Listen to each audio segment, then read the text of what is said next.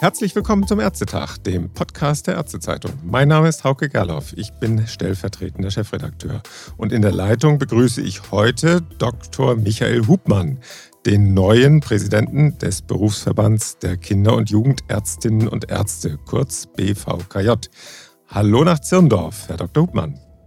Morgen, Herr Gerloff. Vielen Dank für die Einladung und ich freue mich, dass wir uns heute Morgen über gesundheitspolitische Themen unterhalten zusammen.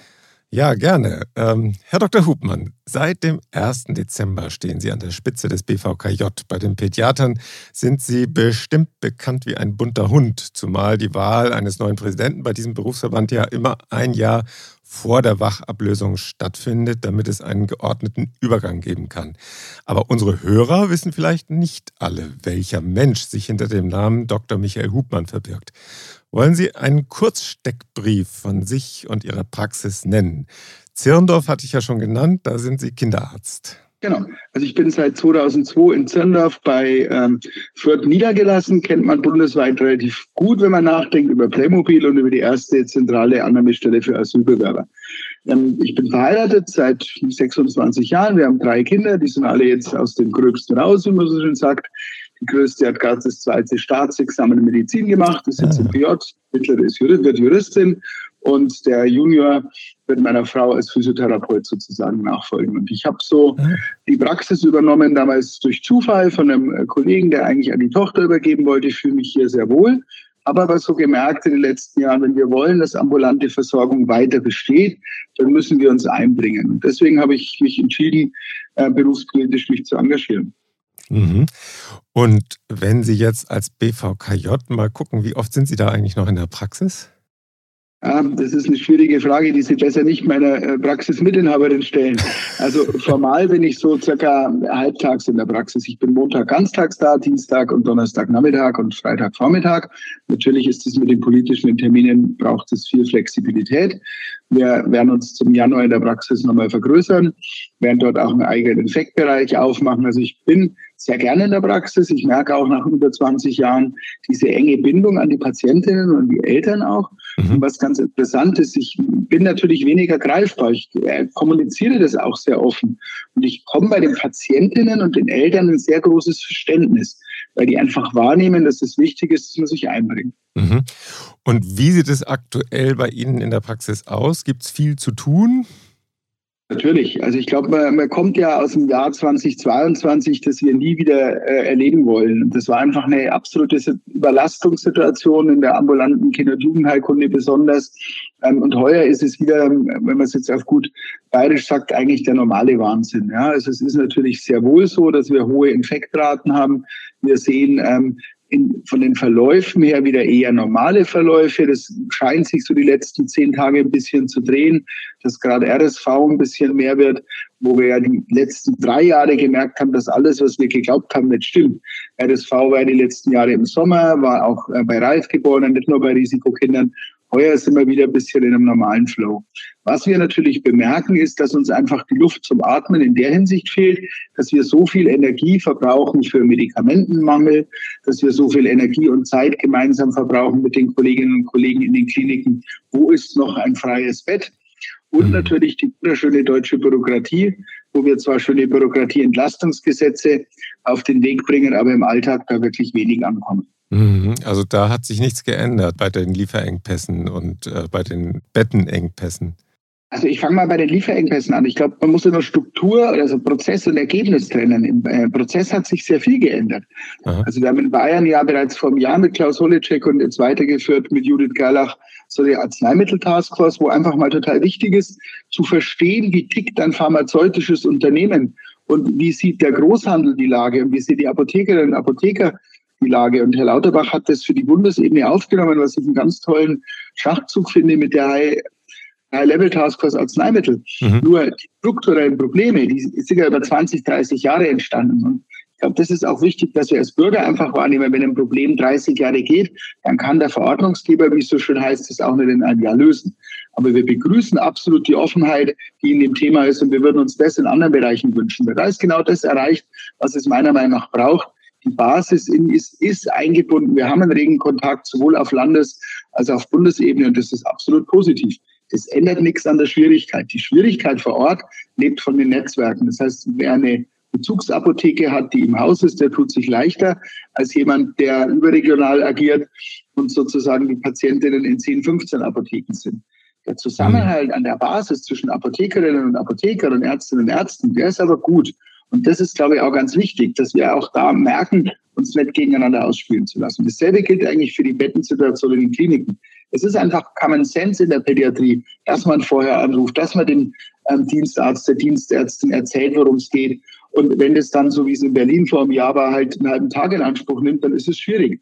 Mhm. Und wenn wir Signale aus München nicht hören, wenn München als Landeshauptstadt so wenig Kinderintensivbetten hat, dass es permanent aus München raus in die, in die ländlichen Regionen äh, verlegen muss, dann passt was nicht. Aber auch da wird unser Netzwerk immer breiter und ich freue mich sehr, dass die Divi demnächst von Flo Hoffmann aus der Haunerschen Kinderklinik geleitet wird. Wir haben, glaube ich, schon Ideen. Man muss uns halt diese bürokratischen Hemmnisse abbauen. Mhm. Wenn Sie das so zusammenfassen würden, wie stark sehen Sie die kinder- und jugendärztliche Versorgung tatsächlich gefährdet in der Klinik und in der, in der ambulanten Versorgung? Und was wäre zu tun, um die Situation zu verbessern? Das ist natürlich eine große Frage. Kurze Antwort. Die, die hatte ich mich eigentlich fürs Ende aufgehoben nach meinem größten politischen Ziel. Ich nenne das immer das Versorgungsgefährdungspuzzle. Ich versuche es ah. kurz. Seit 30 Jahren zu wenig Studienplätze. Das ist das eine. Abschaffung der Kinderkrankenpflegeausbildung, ähm, Reduktion der Kinderbettenzahlen um über 30 Prozent in den letzten zehn Jahren, Pflegepersonaluntergrenzen, Grenzverweildauern in den Kliniken. Das heißt, die Betten auf dem Papier sind kaum bespielbar. Ja. In der ambulanten Versorgung ist es so, dass ich nicht geglaubt hätte vor fünf Jahren, dass es so schnell so schwer werden wird, ähm, Jugendliche mit einem akuten Problem äh, kurzfristig einzuschieben. Und das ist, glaube ich, das, wo ich einfach Angst habe, dass äh, Theoretiker in Regierungskommissionen immer noch glauben, es gibt hier große Effizienzreserven, die sehe ich nicht. Und das macht mir einfach Angst, dass die Menschen, die nicht in der Patientenversorgung sind, sich immer mutiger vermeintlich äußern zu den Problemen mit den Kolleginnen und Kollegen, die an der Basis stehen. Und das ist eigentlich mein größter politischer Wunsch, dass es uns gelingt, die Basis in politische Entscheidungsprozesse einzubinden. Mhm. Dann sind Sie wahrscheinlich auch hinter oder stehen wahrscheinlich auch als BVKJ hinter der Aktion Hashtag Praxenkollaps der KBV und auch hinter der Petition, die vor kurzem für den Bundestag geschlossen wurde, zugunsten einer stabilen ambulanten Versorgung in Praxen. Oder ist es anders? Nein, ich glaube, man muss da verschiedene Ebenen unterscheiden. Also wir sind ja ein föderales Land, was manchmal Vorteile hat, manchmal viele regulatorische Prozesse erschwert. Und wir sind als BVKJ in den Länder-KV eigentlich sehr gut eingebunden. Wir haben uns entschieden, die Struktur in den Länder-KV entsprechend anzupassen. Ähm, selbstverständlich sind wir aktuell die einzige Fachgruppe, die entbudgetiert ist. Und es hätte eine intrinsische äh, Unlogik gehabt, zu sagen, hier sind jetzt die, die am lautesten scheinen müssen. Mhm. Was wir aber vermitteln, und deswegen stehen wir auch dahinter, die Entbudgetierung ist jetzt ein politisches Symbol, das jetzt folgen muss in anderen Bereichen. Im Koalitionsvertrag steht der hausärztliche Versorgungsbereich. Das ist, glaube ich, das nächste Ziel. Und dann muss einfach klar sein, das, was wir da draußen machen, muss abgebildet werden. Und wir müssen einfach weg von der Idee, dass das da draußen von alleine läuft. Und die Kolleginnen und Kollegen und vor allem unsere MFAs und unsere Teams brauchen diese Wertschätzung für die ambulante Versorgung. Und das betrifft die Praxen genauso wie es die Apothekerinnen und Apotheker betrifft. Und das ist, glaube ich, was, was wir mit dieser und diese Kampagne ist an sich, glaube ich, gut gemacht. Wir haben auch sehr gute Beispiele, zum Beispiel aus Nordrhein, wo sich unsere Kolleginnen da auch toll mit Videos und so eingebracht haben. Mhm. Es ist ein Weckruf für die Bevölkerung. Die bayerischen Hausärzte hatten dann einen tollen Slogan, diese Praxis wird demnächst fehlen. Und das mhm. ist, glaube ich, was, was die Menschen und die Politik begreifen müssen. Der kalte Strukturwandel in den Praxen wird nicht sein, dass Praxen insolvent gehen. Es wird einfach sein, dass die Babyboomer einfach drei, vier, fünf Jahre früher aufhören. Und dann würde die Versorgung nicht mehr in dem Maß funktionieren, wie wir sie jetzt kennen. Mhm.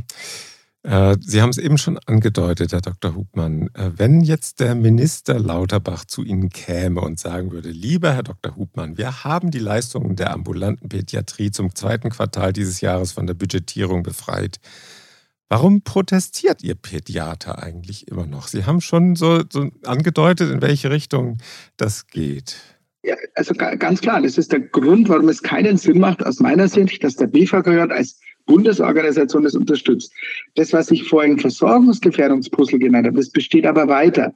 Das besteht dahin, dass wir zum Beispiel bei den MFAs eine unterschiedliche Refinanzierung der Lohnkosten im Vergleich zu MFAs in den Kliniken haben. Geht auf Sparen zurück, Pflegeentlastungsstärkungsgesetz. Ähm, es geht damit, hängt damit zusammen, dass in der gesamten Situation der Inflation, der Energiepreisanstiege wir immer als System Geld in die Kliniken gepumpt haben, im ambulanten Bereich aber sagen, ja, 3,5 Prozent sind ja fast 10 Prozent. Und das geht einfach zum Lasten des Ertrags der einzelnen Inhaberinnen und Inhaber. Und das ist, glaube ich, was, wo bei Herrn Lauterbach, also man muss einfach sagen, Herr Lauterbach hat die Bedeutung der Pädiatrie gesehen als erster Gesundheitsminister. Und dafür gebührt ihm wirklich unser Dank. Und das wissen wir zu schätzen. Das heißt natürlich nicht, dass wir nicht noch viele Ideen haben, die jetzt folgen müssen. Mhm. Ich habe vorhin erzählt, Entbudgetierung muss für alle ärztlichen Fachbereiche kommen.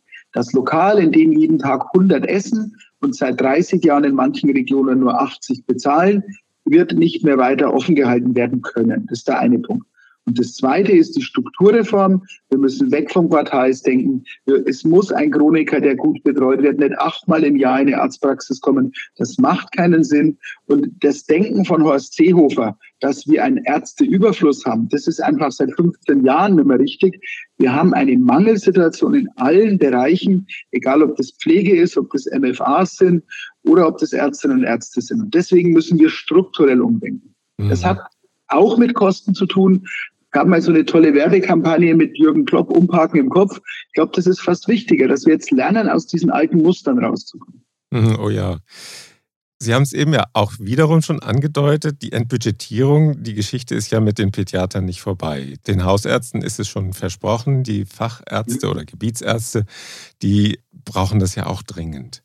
Und vielleicht gucken wir uns mal das Prinzip an, wie das Ganze funktioniert. Also, mhm. denn das ist ja im UPD-Gesetz im Frühjahr damals festgeschrieben worden und war ja sehr umstritten. Soll das jetzt alles einfach in den entbudgetierten Bereich überführt werden und bereinigt werden?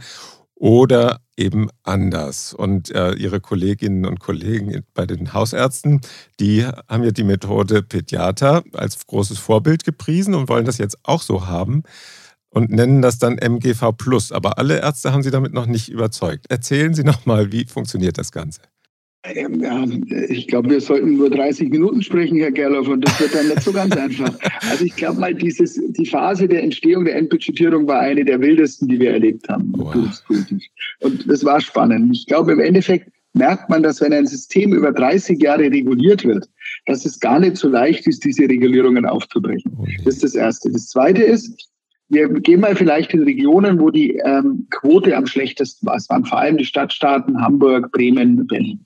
Ja. Und dort ist es halt einfach so, Sie gehen als Patient, ich würde es mal als Patientensicht sehen, Sie gehen zum Arzt, zur Ärztin und Sie bekommen eine Leistung. Sie bekommen, sind krank, ähm, Sie haben vielleicht ein Problem jetzt mit Ihrem Jugendlichen, der eine Depression hat, dann werden Sie ja immer gleich behandelt. Mhm. Und ein Kollege in Berlin hatte vor einem Jahr diesen End of Pay Day ausgerufen, weil er gesagt hat, okay, ich sperre einfach mal als Symbol an dem Tag, wo mein Budget aufgebraucht ist, die Praxis zu. Es hat medial eingeschlagen wie eine Rakete, mhm. weil er einfach Anfang Dezember aufgehört hat. Und ich finde dieses Restaurantbeispiel, so, was ich vorhin schon angedeutet habe, es macht einfach strukturell keinen Sinn. Und die Bevölkerung denkt immer, das Budget ist aufgebraucht. Das heißt, der Doktor kriegt nicht noch mehr. Aber es geht ja nicht um uns. Es geht um unsere Teams und es geht um die Gehälter, die wir zahlen müssen. Und Leistung muss bezahlt werden, wenn sie erbracht wird. Niemand würde auf die Idee kommen, beim Bäcker nur 80 Prozent der Semmeln zu bezahlen und 20 Prozent soll er Add-on geben. Das machen wir vielleicht mal als Fasching oder beim Black Sale Day, aber nicht grundsätzlich. Und die MGV Plus heißt jetzt, dass sozusagen klar ist, dass alles, was in dieser mobilitätsorientierten Gesamtvergütung oben drüber liegt, weiter bezahlt werden muss. Natürlich gibt es diese gesamte Geschichte nochmal für den fachärztlichen Bereich, wo ich der Meinung bin, dass wir im Prinzip das System dieses Systemsteuerungsmodell ändern müssen. Auch da ein Alltagsbeispiel. Wenn ich montags morgen eine Mutter sehe, die am Freitag bei meinem Kollegen mit einem vierjährigen Kind war mit Ohrenentzündung, mhm. virale Entzündung, dann hat das Kind weiter Ohrenschmerzen. Ja klar, der Doktor kann das Virus ja nicht wegbeamen. Dann geht die am Samstag nochmal zum Notdienst, zum Bereitschaftsdienst, ist am Montag nochmal bei mir, weil ich ja Freitag nicht da war, da war ich in Berlin bei der Ärztezeitung und dann ähm, stelle ich dieselbe Diagnose wieder virale Otitis, wir brauchen zum Glück kein Antibiotikum. Und dann erzählt mir die Mutter voller Empathie, ja, schön, das freut mich. Heute Nachmittag habe ich noch einen Termin beim HNO-Arzt. Dann zeigt es, dass der Umgang mit der Ressource medizinische Versorgung gar nicht böswillig, aber über die Jahre sich so eingeschliffen hat, dass er nicht ressourcenschonend ist. Mhm. Und deswegen, glaube ich, werden wir zurückkommen müssen zu einem gesteuerten System, wo die Haus-, die primärärztliche Versorgung in der Pädiatrie und auch in der Allgemeinmedizin den Patienten führt und ihn auch weiterleitet. Und das ist, glaube ich, was, das ist ein Prozess, der Hand in Hand gehen muss mit der gesamten Entbudgetierung. Leistung muss darstellbar sein, die Preise müssen wieder fair kalkuliert werden. Eine Lungenfunktion für sieben Euro ist ein Witz. Wenn Sie eine Vorsorge machen beim Kind und Sie fragen den freiwillig gesetzlich versicherten Vater, der im mittleren Management bei Siemens arbeitet, was jetzt diese Leistung, die er jetzt erlebt hat, wert ist, dann sagt er irgendwas zwischen 180 bis 250 Euro. Wenn Sie ihm dann sagen, dass das unter 50 Euro in der GKV liegt, dann glaubt er Ihnen das nicht. Und diese Leistungseinzelentwertung kommt ja durch eine Volumenüberbewertung. Also der Begriff darunter mhm. ist, wir müssen wieder vom Bedürfnis des Patienten zum medizinischen Bedarf kommen. Und deswegen ist, glaube ich, das Symbol unheimlich wichtig. Die technische Ausgestaltung ist manchmal kompliziert. Ah ja, das haben Sie doch jetzt unter 15 Minuten erklärt. Ich habe mich bemüht. Wie viel bringt denn diese Budgetierung tatsächlich? Ich habe mal gelesen, damals, als dieser Gesetzentwurf in der Entstehung war, dass die Bundesregierung von Kosten etwa in Höhe von 25 Millionen Euro ausging. Der SPIFA hatte damals irgendwie berechnet 14 Millionen Euro, glaube ich sogar nur. Aber wenn ich jetzt diese Summe von 25 Millionen Euro durch die, ja, sagen wir mal, roundabout 7500 Pädiater in der vertragsärztlichen Versorgung teile, dann komme ich am Ende auf 3300 Euro pro Kopf mehr, wenn das die Kosten sind, die zusätzlichen Kosten. Aber das kommt natürlich nicht überall gleich an. Sie haben eben gesagt, die Stadtstaaten sind besonders äh, betroffen. Wie ist da der Mechanismus? Was kommt tatsächlich bei den Praxen an? Also ich glaube, dass wir da jetzt auch gut beraten sind, jetzt nicht voreilig nach einem Quartal irgendwelche Messwerte rauszugeben. Sie wissen ja, dass die Quartale sehr unterschiedlich sind. Wir wissen, dass wir immer noch einen wahnsinnigen äh, Overlap mit den Verwerfungen durch Corona haben, egal ob Sie Impfzahlen anschauen, wo Sie sagen, okay, warum ist denn da weniger geimpft worden? Ja, okay, die Praxis hat vielleicht nochmal der Erwachsenenimpfkampagne nochmal drei, vier, 500 Erwachsene gegen Corona geimpft und die Kapazität war nicht da. Also ich glaube, wir müssen erst wirklich mal ein Jahr laufen lassen. Der entscheidende Punkt ist, dass es auch in Regionen, die bisher keine die 100 Prozent Auszahlungsquote hatten, wie Baden-Württemberg und Bayern, nochmal zu einer Umsatznährung kam. Ähm, ich tue mich ein bisschen schwer mit dem Begriff Kosten. Ich habe ja vorhin versucht, unter 15 Minuten darzustellen, dass es einfach eine, eine Leistung ist, die über Jahre nicht bezahlt wurde. Und ich glaube, das ist dieses Thema, das ist unheimlich wichtig ist, den Kolleginnen und Kollegen auch einmal zu vermitteln. Ja, das ist jetzt ein politisches Ziel. Für das haben wir 30 Jahre gekämpft, seit es Herr Seehofer damals eingeführt hat. Und jetzt haben wir es erreicht. Und vor allem die, die, sagen wir mal, auch psychologischen ähm, Folgen damit, die sind erstmal weg. Aber, und das ist, glaube ich, jetzt genauso wichtig, wir dürfen hier nur der Anfang sein. Es macht keinen Sinn, das jetzt nach der Kinderheilkunde aufzuhören. Es steht im Koalitionsvertrag, der gesamte hausärztliche Versorgungsbereich und die Solidarität mit den fachärztlichen Kolleginnen und Kollegen. Wir müssen so ehrlich sein, Budgets sind ein Relikt aus der Mottenkiste und wir müssen diese Budgets wegbringen. Wir brauchen dazu intelligente Modelle, aber es muss weg. Und ob dann am Ende vom Tag da beim Einzelnen 400, 500 Euro mehr oder weniger ankommen, ist, glaube ich, gar nicht das Thema. Die Budgets sind ja auch ein Symbol für diese gesamte Kultur, der, also diese Misstrauenskultur. Dass man immer sozusagen denkt, der, der Arzt verordnet Leistungen auf Gefälligkeit. Meine Frau ist Physiotherapeutin und wenn eine über 50-jährige Mukoviszidose-Patientin sich bei der Krankenkasse regelmäßig rechtfertigen muss, dass sie Sauerstoff braucht, dann macht das einfach keinen Sinn glaube, niemand läuft freiwillig in Deutschland ambulant mit einer Sauerstoffbombe rum. Und wenn eine Ende 80-jährige Patientin auf einmal mit einer COPD Ateminsuffizienz wird, dann muss ich das wieder als Ärztin, als Arzt begründen. Wenn ich einen Antrag für ein Hilfsmittel für ein schwerbehindertes Kind stelle, dann kriege ich vom MDK einen Bescheid. Da steht dann drin, dass es abgelehnt ist. Und wenn ich das Ergebnis möchte, müssen die Eltern nochmal eine Einwilligungserklärung ausfüllen und erst wenn ich die hinschicke, kriege ich das zurück. Und es mhm. merkt gar keiner, wie grotesk das ist. Und das ist, glaube ich, das Budgets, Misstrauenskultur. Wir könnten da jetzt endlos noch über, über die Pharmapreisentwicklung diskutieren. Das alles nimmt den Menschen oder den Menschen, den Kolleginnen ein bisschen den Spaß an der Arbeit. Und deswegen ist die Entbudgetierung so wichtig, dass wir da jetzt mal den Fuß in die Tür kriegen oder gekriegt haben. Und die anderen Schritte müssen jetzt halt konsequent folgen. Mhm. Sie meinten, Sie wollen lieber noch das ganze Jahr abwarten. Aber was sind so die allerersten Trends aus der Abrechnung des zweiten Quartals? Das ist ja jetzt im Spätherbst rausgegangen. Ja, also im Prinzip ist es so, dass es sehr unterschiedlich ist, wie wir vorher gesagt haben, dass die ähm, sagen wir mal, es schon zu einer relevanten Verbesserung in vielen Bereichen geführt hat. Wie gesagt, bei absoluten Zahlen wäre ich noch ein bisschen zurückhaltend. Aber generell gibt es schon Bereiche, gerade wirklich die Stadtstaaten, wo man sagen, es ist jetzt endlich das auf dem Weg, dass das, was erarbeitet wird, auch bezahlt wird.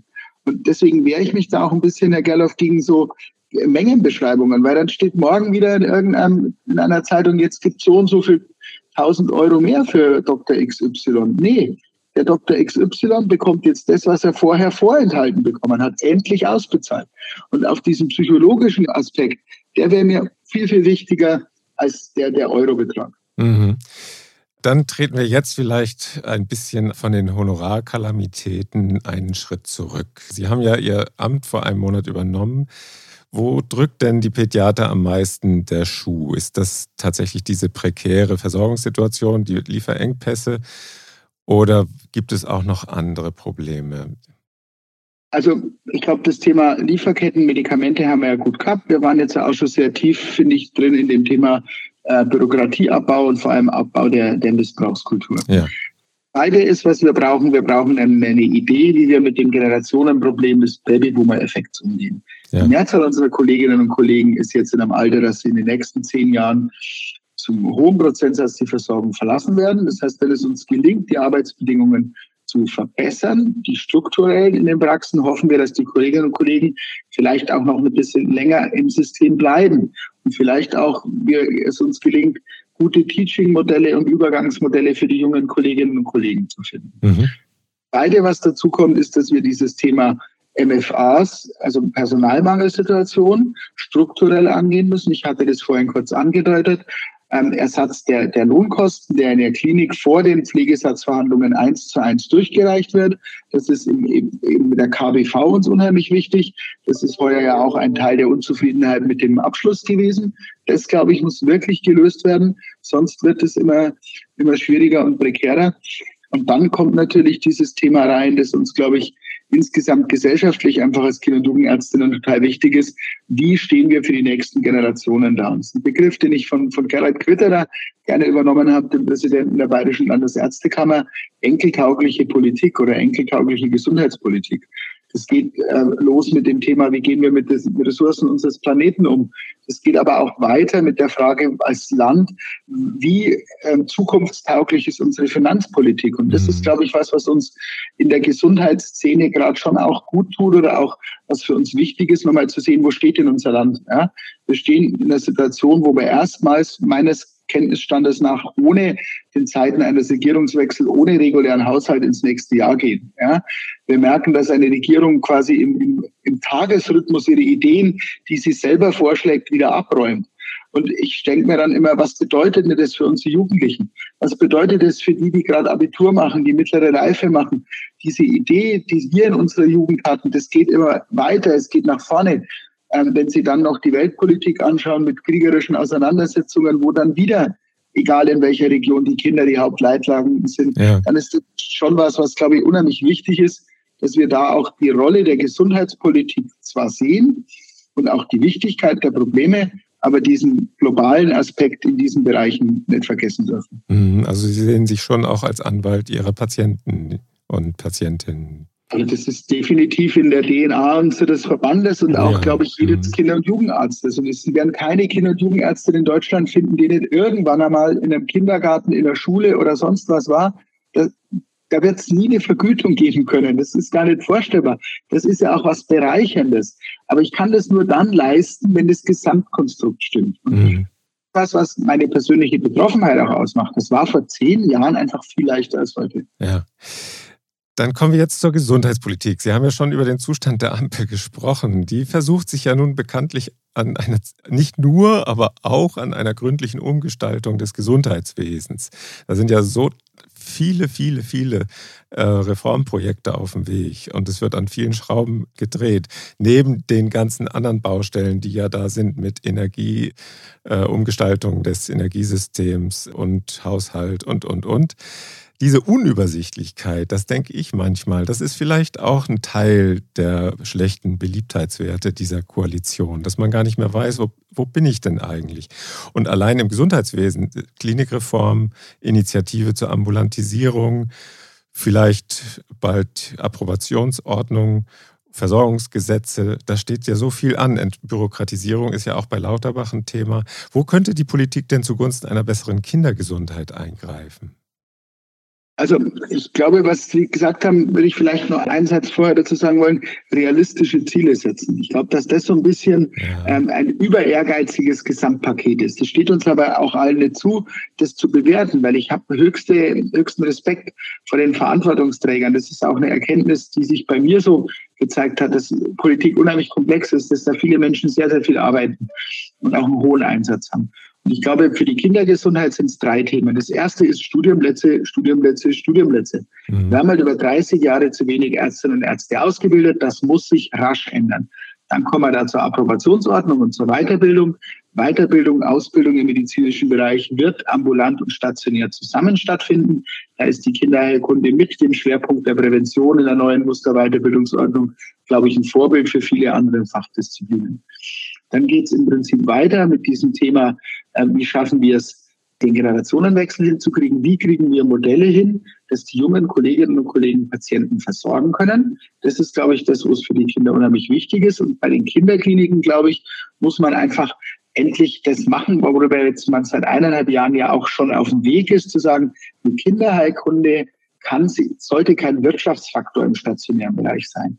Wenn ich eine Kinderklinik wirtschaftlich kalkulieren muss, dann muss sie entweder im Sommer 100 Prozent belegt sein oder im Winter überlagert. Und die Ideen sozusagen, ich habe eine Klinik, die 100 Prozent Kapazitätsunterschied zwischen Winter und Sommer hat, die geht einfach von einer Personalverfügbarkeit aus, die auf dieser Erde momentan nicht existiert und Kinderheilkunde als Daseinsvorsorge zu bezeichnen und dann auch danach zu handeln, das ist unheimlich wichtig.